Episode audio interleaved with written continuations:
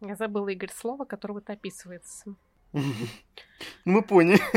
Господи, как зовут эту женщину сейчас? Сегодня день а- Альцгеймера какой-то.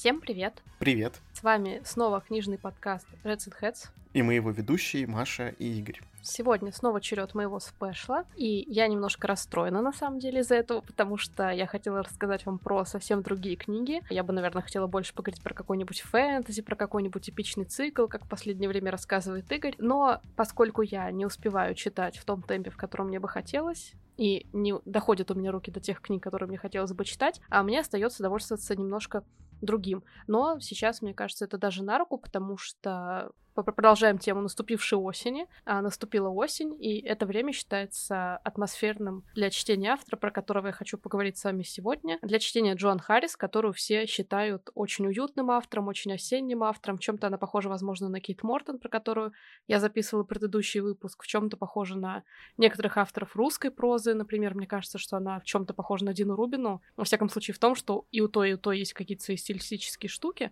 но все сходятся более-менее на одном, что Джоан Харрис, как и Кейт Мортон, например, очень атмосферный автор, а за атмосферой, как правило, все идут осенью. Я у Джоан Харрис читал всего лишь одну книгу. Ой, я даже не помню, когда, лет, наверное, шесть назад, по моим ощущениям. Это был «Шоколад», но я просто назову, что это была эта книжка. И как раз-таки это было осенью. И вот Маша права, это действительно очень атмосферный автор. И вот когда она читала, она там скидывала какие-нибудь мне куски из э, книг, и она прям так интересно, атмосферно, правда, пишет. И будет интересно послушать, что Маша расскажет про книги, которые она читала, но не читал я.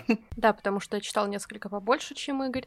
Я не могу похвастаться, что все ее какие-то трилогии, серии, циклы у меня дочитаны, но я все поднадкусила практически, и поэтому хотя бы такой краткий обзор ее творчества могу для вас сделать, так как все-таки сейчас, возможно, такой автор вам зайдет. Я неоднократно упоминала Джон Харрис в наших предыдущих выпусках и как раз говорила, что это прекрасное осеннее чтение, а, очень атмосферные книжки, возможно, в чем-то они не прям динамичные, не насыщенные суперсюжетом каким-то ярким, а, как тоже фэнтези, про которое мне, возможно, хотелось вам рассказывать, но определенно бывает настроение иногда и для чтения таких книг, для чтения таких авторов.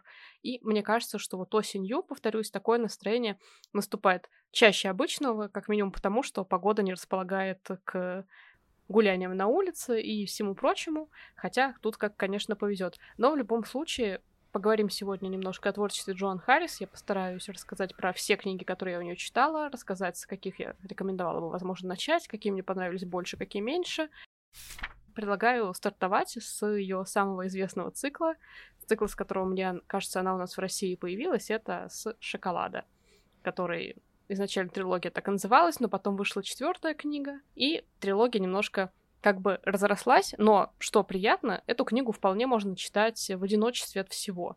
А, то mm-hmm. есть, если вам, допустим, он не очень понравится, этот шоколад, либо понравится, но вы не захотите ввязываться в цикл, потому что будете видеть, что после него идет еще три книги, вы можете смело их пропускать, потому что м- шоколад, мне кажется, получился достаточно самобытным. Это история про женщину, которая а, часто меняет место жительства, и вместе с своей дочерью однажды она, наконец, решает, что ей где-то предстоит осесть, и они прокочевав через всю Францию, решают остановиться в небольшой деревне, в которой не так много жителей, которые все между собой вроде как дружны. А их объединяет церковь, в которую они регулярно ходят каждое воскресенье, и вот власть их пастора над ними, потому что они, ну как, должны его слушаться, чтобы поддерживать свою репутацию какую-то у него, чтобы сохранять вот этот ореол благочестивых граждан, mm-hmm. который над ними висит. И вот в их э, таком сером, спокойном мирке, в котором ничего не меняется, внезапно появляется главная героиня, которая врывается как такой ветер перемен из Мэри Поппинс к ним в деревню, и она решает открыть в этой деревне внезапно шоколадный магазин, шоколадную лавку, как отсылка к уже современной литературе. Да. В общем, магазин сладостей, вот только магазин этот не совсем обычный, потому что и книга-то сама по себе, она не столько современная проза, сколько немножко с налетом магического реализма. Mm-hmm. В этой истории есть магия, но она не такая яркая, фэнтезийная, как правило.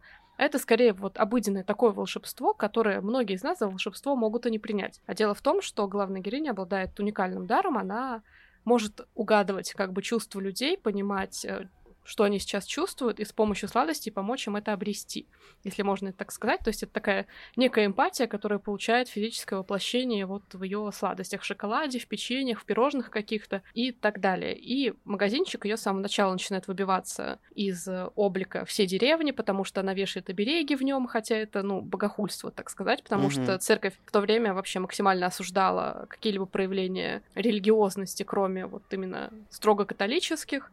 И сама главная героиня, она тоже такая более свободолюбивая, она скорее больше, как сейчас мы бы назвали, веканка, или как это раньше называлось, прямо с долей ереси. В общем, у главной героини не было веры в единого какого-то бога, потому что, ну, uh-huh. все можно поставить под сомнение, что вряд ли есть один какой-то единственный, единственный абсолют, который создал Вселенную, под который все должны подстраиваться. Скорее всего, все гораздо сложнее, а значит, и рамки гораздо шире, в которых можно существовать, и можно сказать, что она вот эту свою мысль несет через все свое существование, потому что она позволяет в чем-то чувствам главенствовать, над ней, каким-то ритуалам, которые она знает, ей помогут, а, в том числе каким-то некоторым вот а, чарам, колдовству, возможно, которые связаны с ее сладостями или с гаданиями, например, или с оберегами.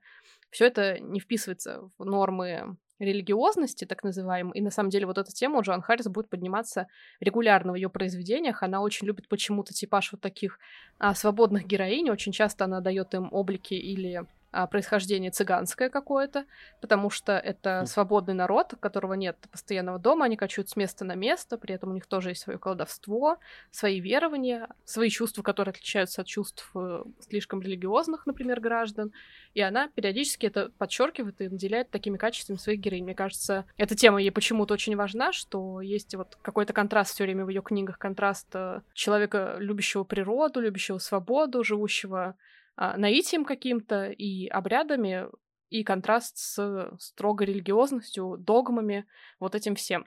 И в этой книге, собственно, это будет главный конфликт, потому что пастор церкви, кюре, как его там называют, он сразу же не взлюбит главную героиню и будет делать все, чтобы помешать ей существовать с ее магазинчиком, будет искать за ней какие-то следы а, того, что она там слуга дьявола или что-нибудь такое, будет mm-hmm. наускивать граждан против нее, и у них будет с самого начала такая негласная борьба которую интереснее вести ему одному, потому что главная героиня, она не очень э, поддерживает это все, но она понимает, что ей будут ставить палки в колеса. И вся эта книга, она как раз про то, как э, главная героиня, я не знаю, почему я до сих пор не назвала ее имя, но ее зовут Виан Роше, она будет э, существовать своим магазином, как она будет узнавать а, какие-то скелеты в шкафах э, жителей деревни, потому что они по-любому есть у всех, так как, ну, невозможно жить в таком маленьком месте и просто существовать в порядке, ничего не совершая, не имея никаких тайн, они есть у всех, просто каждый их тщательно охраняет, потому что месть Кюре будет страшна, если он узнает о том, что люди грешны и так далее. И mm-hmm. она с помощью своих сладостей будет искать ключик к, к сердцам некоторых жителей, в том числе. И из-за этого в книге очень много описаний сладостей, как она их готовит, а, чем она связывает их, с какими чувствами у людей.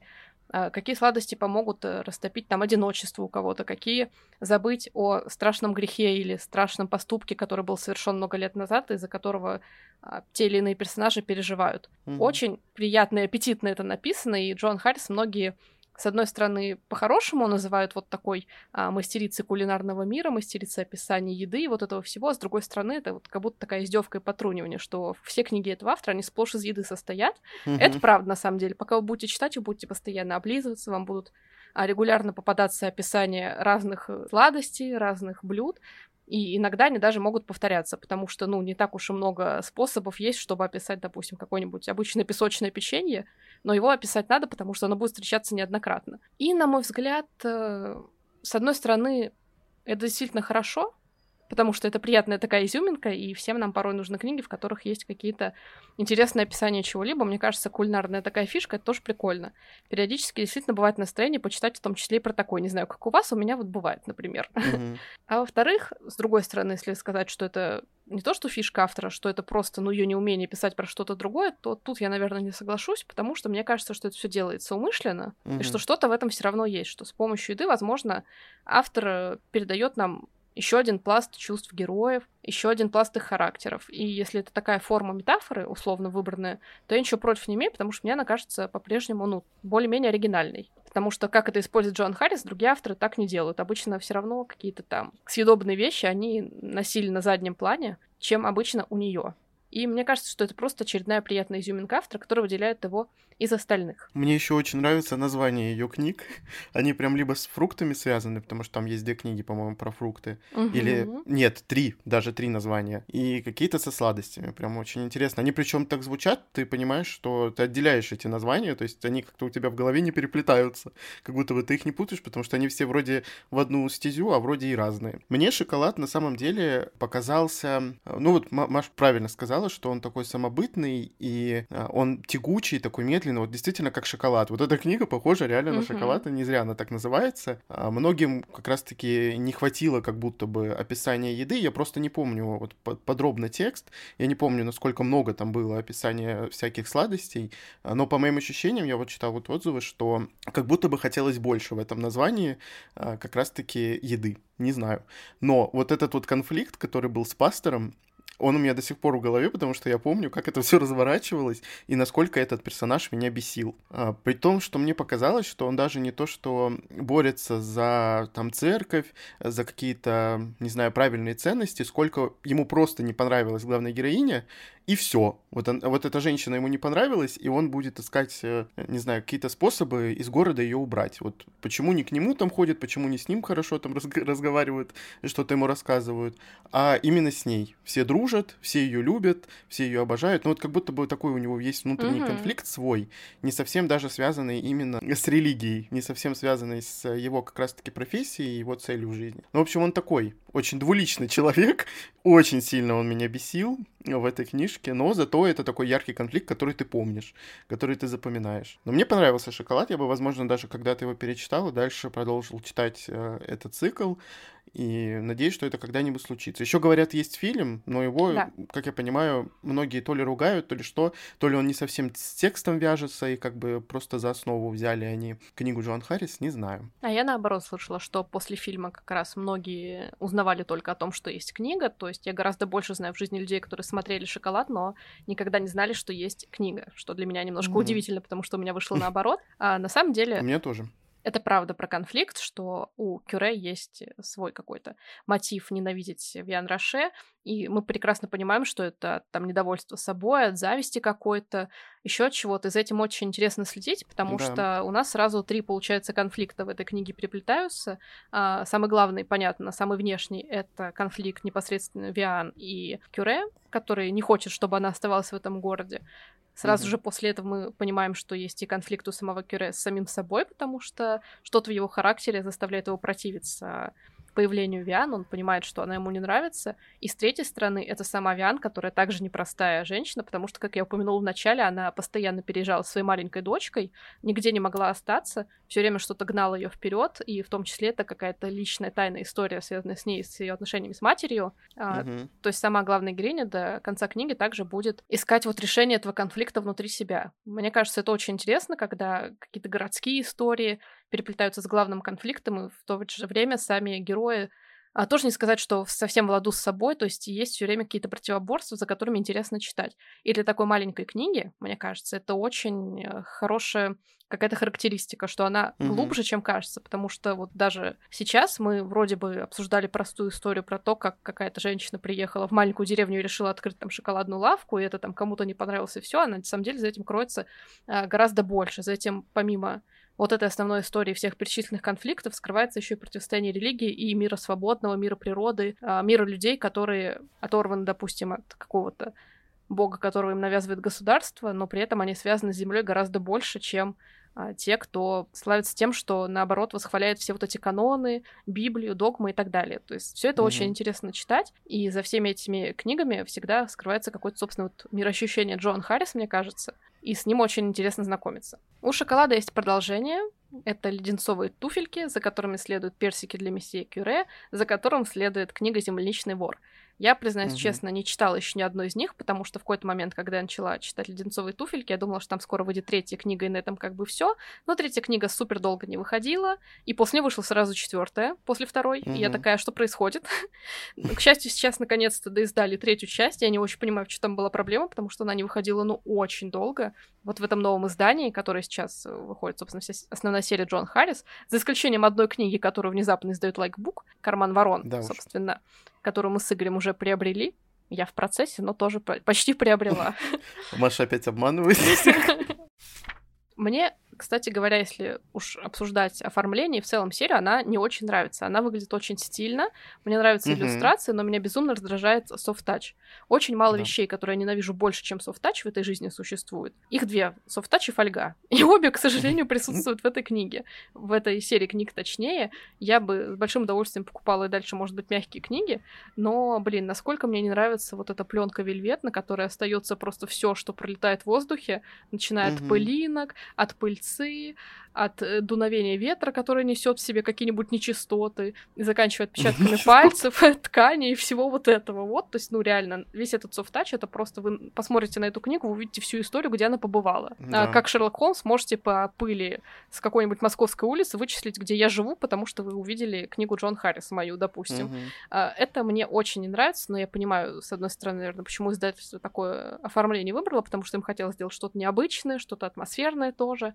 Софт-тач вроде как ассоциируется с чем-то уютным у нас сейчас, но как бы ради бога. Мне не нравится, но я буду покупать, потому что у меня уже серия начинает собираться как бы в достаточно большом количестве, и продолжать придется. Как и буду продолжать чтение дальнейшего цикла про шоколад, а, меня очень пугают леденцовые туфельки, потому что они прям гигантские, и я, если честно, немножко боюсь их читать, но я знаю, что у меня, в принципе, был хороший опыт с шоколадом, поэтому, ну, надежда есть на то, что мне понравится. И поскольку я не могла читать вторую часть без третьей, я пошла читать просто след... остальные книги автора, которые вышли а, в этом мягком оформлении. И первой книгой после шоколада были у меня а, «Пять четвертинок апельсина». Угу. Тоже очень такая многослойная, что ли, книга, в которой, на удивление, находится много тем, по которой вы можете порассуждать.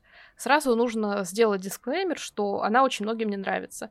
Я когда готовилась к сегодняшнему выпуску, зашла посмотреть рецензии на Лавлибе на нее и очень удивилась, увидев, что там супер много негативных рецензий.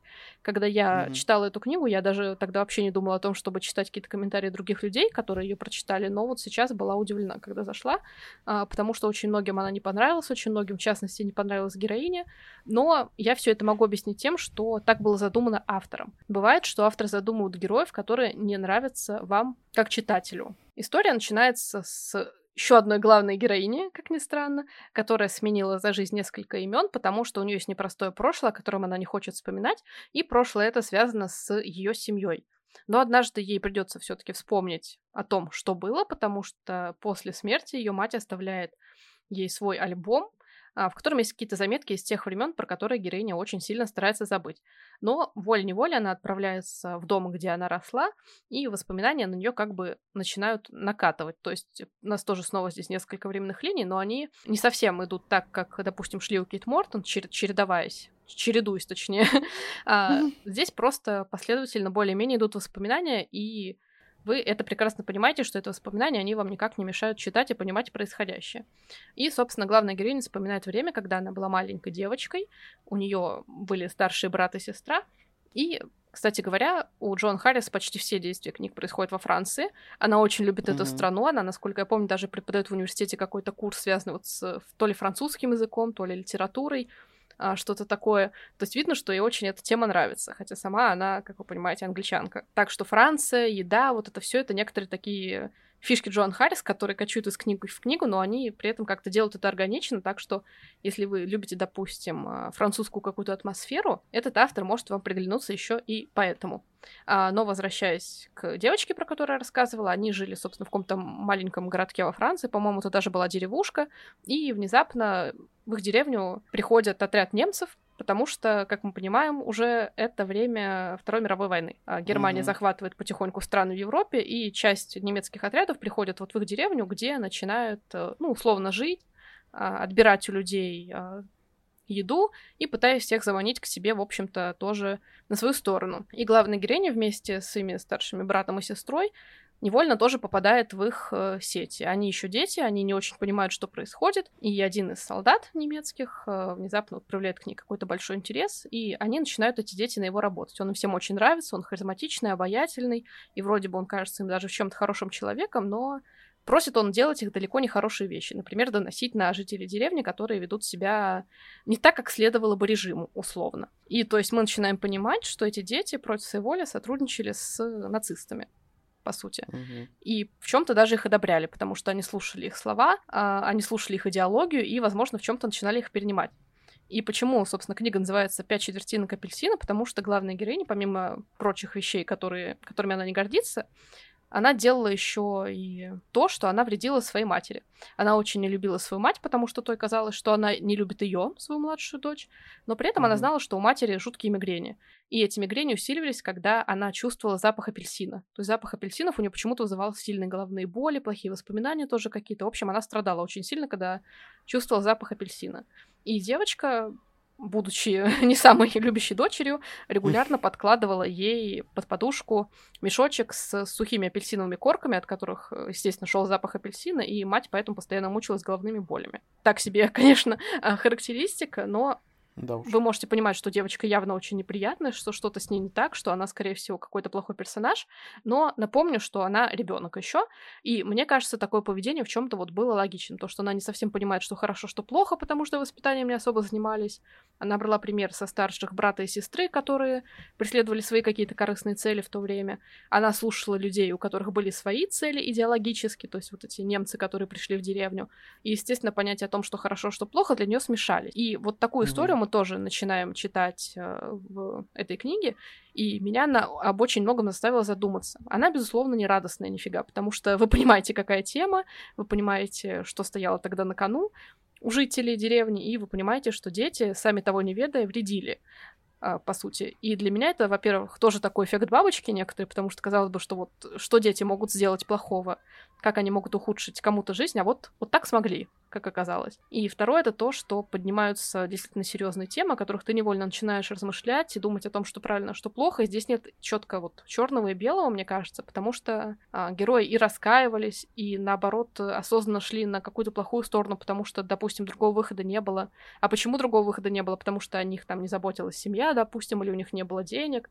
А, то есть мотивы все равно всегда были у всех. И Мгм. мне кажется, это очередной пример того, что книги Джоан Харрис, вот они глубже, чем просто какая-то атмосферная, уютная осенняя проза, они все таки на какое-то размышление тебя побуждают. Я помню, что дня два после этой книги думала вот об этой истории, которая была, думала о своем отношении к ней, о том, что как вот все так неудачно совпало, а может быть и удачно для кого-то.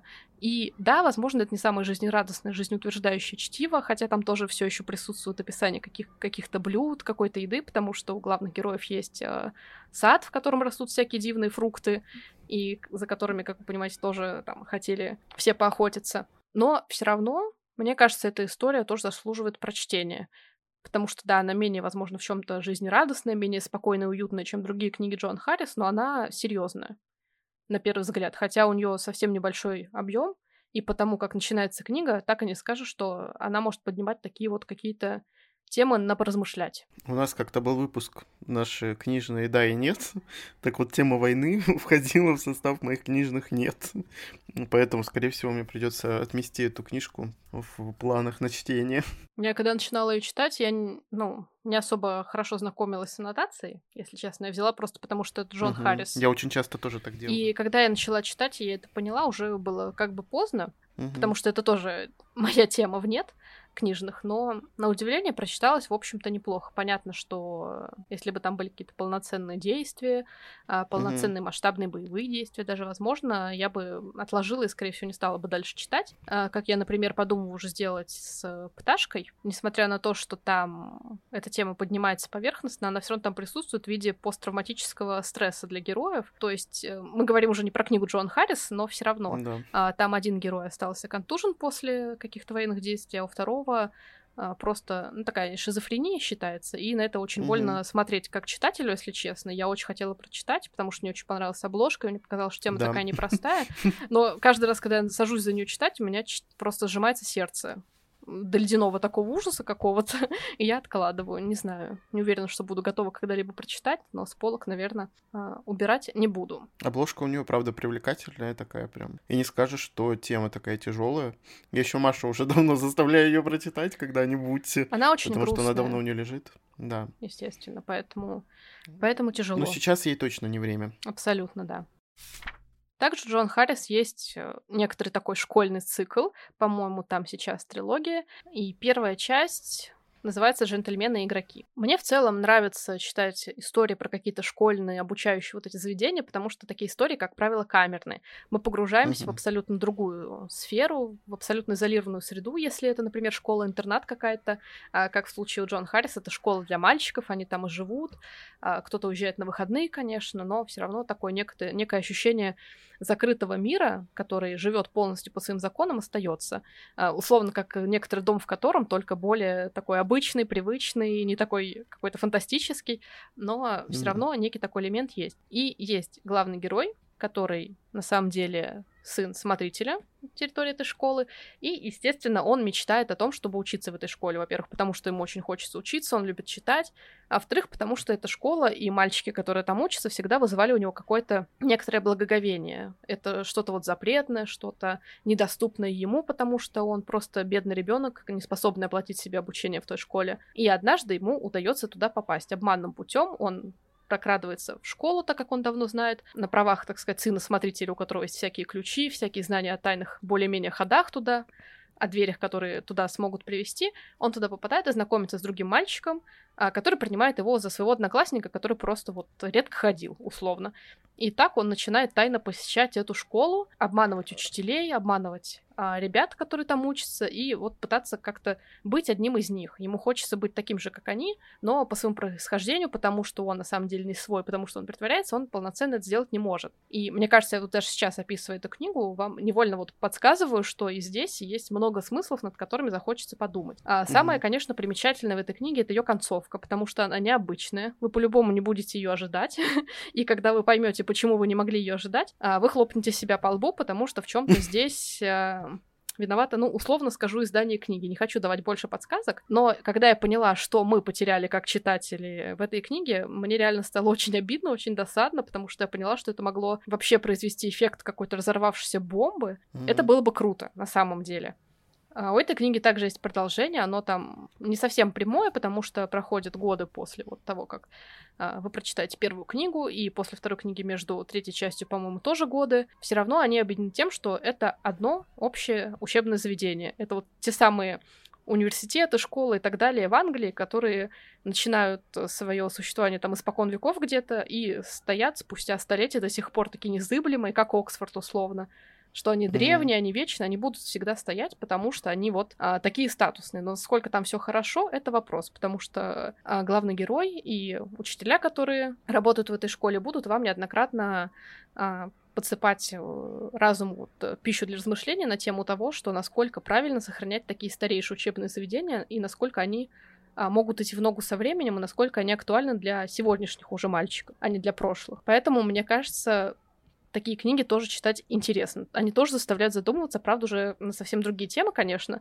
но тоже вызывают целый пласт для размышлений. Какое-то время назад, кстати, случился прям э, бум на «Джентльмены и игроки». Вот прям все ее читали, я помню, у всех она была. И я даже это заинтересовался, но прочитал ее Маша по итогу. И все. В принципе, вся информация, И я которую я могу рассказала сказать. Игорю о том, что там, ну, какой конец, поэтому он, скорее всего, точно не будет читать. Ну, не знаю. Может быть. Когда у меня будет какое-то настроение, я подзабуду про что Маша говорила, потому что я уже забыл подробности. Вот прям подробности, подробности я уже забыл. Но все равно, да. Игорь, кстати, подарил мне тайную историю Донны Тарт. Я безумно Мгм. хочу прочитать ее этой осенью. Вот клянусь, безумно хочу. я очень надеюсь, что это получится, потому что книга не маленькая, она непростая, Мгм. но она меня очень сильно манит, и я точно знаю, что мне, скорее всего, понравится, потому что, ну, есть у меня ощущение, что Дона Тарт вот автор, который и для меня могла бы писать, условно, то есть я могла бы стать ее аудиторией. Мне очень хочется Мгм. попробовать и узнать, ну и, конечно, немножко сравнить, в том числе с Джон Харрис, и еще сравнить не только с Джон Харрис, но и, например, с Маришей Песел, у которой я читала некоторые вопросы теории катастроф, в которых тоже фигурирует учебное заведение, тоже группка таких условно избранных ребят, которые считают себя Мгм. особенными, и это все, как правило, вот навевает такую, опять-таки, камерную атмосферу, в которой не всегда рождается только что-то хорошее. Кстати, заметил, что очень многие, я не знаю, когда была написана «Тайная история», но вот эти все Дарк Академии сравниваются всегда с «Тайной историей». Неважно, что написано раньше, но да, «Тайная история» как-то стала как будто бы учебником по тому, как написать Дарк Академию. Почему-то, не знаю. Да, мне очень кажется... странно, что все сравнивается с ним. Она такой некоторый условный родоначальник жанра, потому что, наверное, там больше угу. всего вот этих особенностей слилось в одной истории. Ну, много книг, э, возможно, и родились потом после нее. Кто его знает. Возвращаясь к уютной, атмосферной Джоан Харрис, я прочитала у нее еще одну книгу, которая называется «Ежевичное вино», и это уже гораздо больше похоже на, допустим, «Пять четвертинок апельсина» или на «Шоколадный цикл», а, потому что в нем снова главенствует некая условная еда. А именно в данный момент это вино, несколько бутылок вина, которые стоят в погребе, имеют какие-то свои собственные голоса, у каждой из них свой аромат, свой состав, и это непростые бутылки, потому что они тоже немножко связаны с магическим реализмом. А тем самым именно магическим реализмом Джон Харрис, который можно счесть за какое-то обыденное чудо. Они достаются главному герою по наследству, потому что когда он был маленький, он знал одного добренького старичка, у которого а, был свой э, сад, была, был свой участок в деревушке, и он был очень странный, очень нелюдимый, но с этим мальчиком он ладил. И этот старичок делал вино из э, плодов, которые росли в его саду, и они, как правило, выглядели не очень и казались какими-то условными мусорными винами, то есть э, не такими элитными, которые можно было бы подать где-нибудь на дегустацию, наоборот, они вот э, как будто чуть ли не из гнивших фруктов делались. Но mm-hmm. старик очень любил это вино, он смеялся и говорил, что оно особенное. И однажды эти бутылки достаются мальчику, который уже вырос в мужчину, у которого в жизни все совсем неспокойно. В какой-то момент, когда он уже совсем отчаялся, запутался, он открывает первую бутылку вина, пробует, и после этого его жизнь начинает меняться. И каждая бутылка вина в этой истории, она, по сути, служит катализатором для каких-либо его действий. Он меняет свою жизнь, он переезжает в одно место, он начинает искать какие-то собственные истоки к миру, он ищет то, что был, было бы ему по душе, он ищет свое предназначение, он ищет способ открыться людям, то есть он как бы вот меняется и через это вино становится ближе к природе, в чем-то ближе к старичку, ближе к своему детству. А, он тоже вспоминает то, как они вместе росли, какое было его детство, собственно, но при этом мы не оторваны от настоящего, потому что в настоящем с ним тоже происходят некоторые события, поскольку я писала, что вино меняет его жизнь.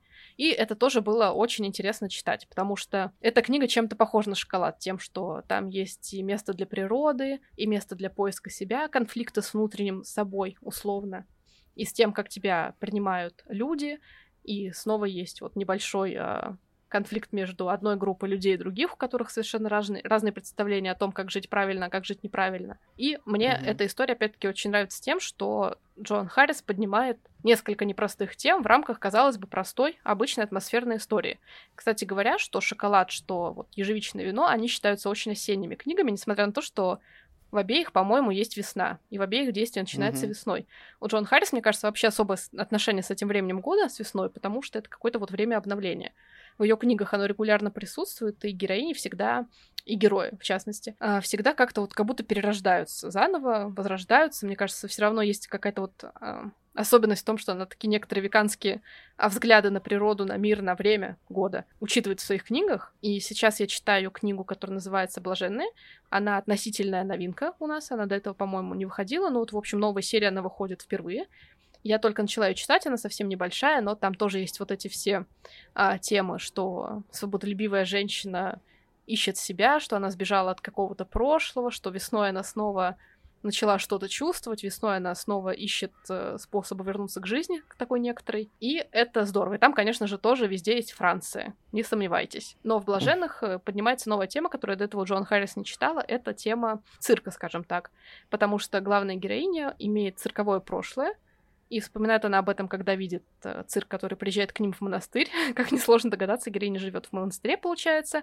И, несмотря на то, что она неверующая, скорее напротив, она росла с цыганами, и поэтому ей ближе гораздо, опять-таки, какие-то природные законы, обереги, гадания и вот это все, но, укрываясь у Бога, она тоже чему-то у него учится. Ну, у Бога я условно называю а, людей, которые, наоборот, верят только в Библию, только вот в эти строгие каноны, песнопения, молитвы и так далее.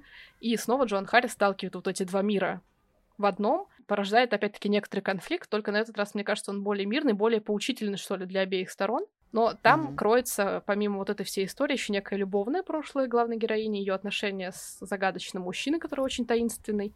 А, я читаю это прямо сейчас, поэтому не знаю, насколько а, мои предсказания по поводу того, в чем там в итоге все развернется, оправдаются, потому что я еще в самом начале. Но мне опять-таки безумно интересно читать, потому что это Франция, это типичный Джон Харрис, который я знаю, который навевает на меня уют и какое-то вот приятное ощущение. Это снова поиски героями себя, это снова конфликт некой религиозности, природности и свободных людей. И это снова что-то загадочное, какая-то интересная тема, а, которую Джон Харрис показывает. В данном случае это цирк. Мне кажется, цирк тоже что-то такое атмосферное, необычное, что-то яркое, но при этом за этой яркостью всегда кроется что-то трагичное. Хотелось бы еще раз упомянуть Кейт Мортон, а, который был посвящен прошлый Машин выпуск, что все-таки, по моим ощущениям, Джон Харрис ну, не совсем дамские романы пишет, как будто бы. То есть, если, допустим, как мы сказали про Кейт Мортон, что там есть шаблоны у нее некоторые, которые она использует каждый раз. В принципе, у Джон Харрис то же самое есть, но у нее какие-то частицы именно каждой ее книги, а если они написаны в ее вот этом вот стиле, если это там не джентльменные игроки, не какая-то Дарк Академия, а просто mm-hmm. что-то, что она пишет обычно, что ей нравится и так далее, но все равно это не кажется каким-то шаблоном, каноном, какого-то определенного алгоритма она все равно не придерживается как будто бы.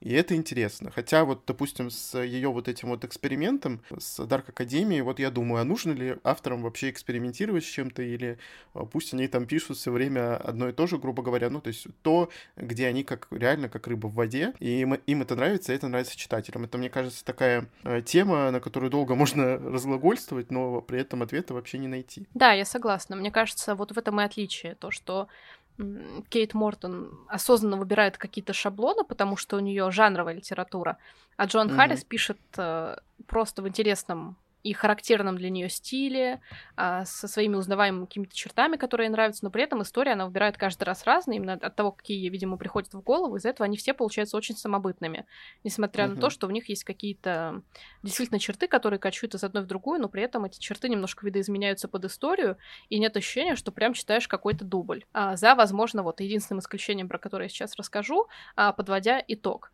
А, потому что книг я прочитала с одной стороны, немало, с другой стороны, не прям чтобы много, но начало цикла все-таки затронуло.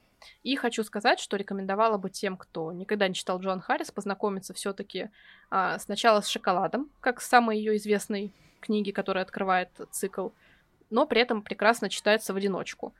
Либо с ежевичным вином, который тоже mm-hmm. одиночная самобытная история, а, достаточно приятная. Там есть в обеих и Франция, и что-то съедобное, и при этом это не просто какая-то однобокая история, а это действительно история, за которой скрывается, скрывается пласт линий, которые между собой там как-то связываются, по-своему раскрываются, и это интересно читать. А во вторую очередь я бы уже рекомендовала «Блаженных», скорее всего. Почему во вторую? Потому что, мне кажется, если вы читали «Шоколад», вы увидите много каких-то совпадений с ним. То, что героиня живет одна, то, что она меняла место жительства, то, что у нее есть ребенок, непонятно от кого, то, что она любит свободу, гадания, какие-то природные ритуалы, но при этом пытается узнать и церковь, и то, что есть некий загадочный вот персонаж, который оказывает на нее какое-то влияние. Это очень похоже в чем-то на шоколад, хотя история про совершенно разные, они даже в разном времени происходят, потому что действие блаженных происходит в 17 веке, и, повторюсь, там цирковая тема все-таки, в то время как шоколад, он поближе уже к нам, mm-hmm. и скорее про вот именно шоколадную лавку и сладости. В последнюю очередь, наверное, я рекомендовала бы читать «Пять четвертинок апельсина», потому что все равно военная тема там некоторым образом затрагивается, в частности, а, тема вот немецких оккупантов Франции. Персонажи там в целом, как выяснилось, вызывают у многих неприятные чувства. Я знаю, что некоторые авторы специально пишут таких персонажей, например, в спешле про «Золотые земли» Ульяны Черкасовой я упоминала, что там есть герои, которые, скорее всего, многим будут неприятны, но это потому, что у них такие характеры. Не бывает абсолютно mm-hmm. идеальных персонажей, идеально добрых, э, добр... с супер там, какими-то хорошими качествами, а, которые только положительные, никак иначе. Авторы специально выписывают таких героев, потому что они неоднозначные. Если вы это понимаете, вам будет, в принципе, ну, нормально про такое читать, вы не будете это воспринимать как личную какую-то неприязнь. Но если вам откровенно неприятно читать про неприятных героев, то опять четвертинок апельсина могут не подойти. Mm-hmm. И, опять-таки, в следующую же очередь, самую последнюю, наверное, советую читать «Эксперимент Джон Харрис Дарк Академии», «Джентльменов и игроков», либо другой класс, а, что там дальше есть.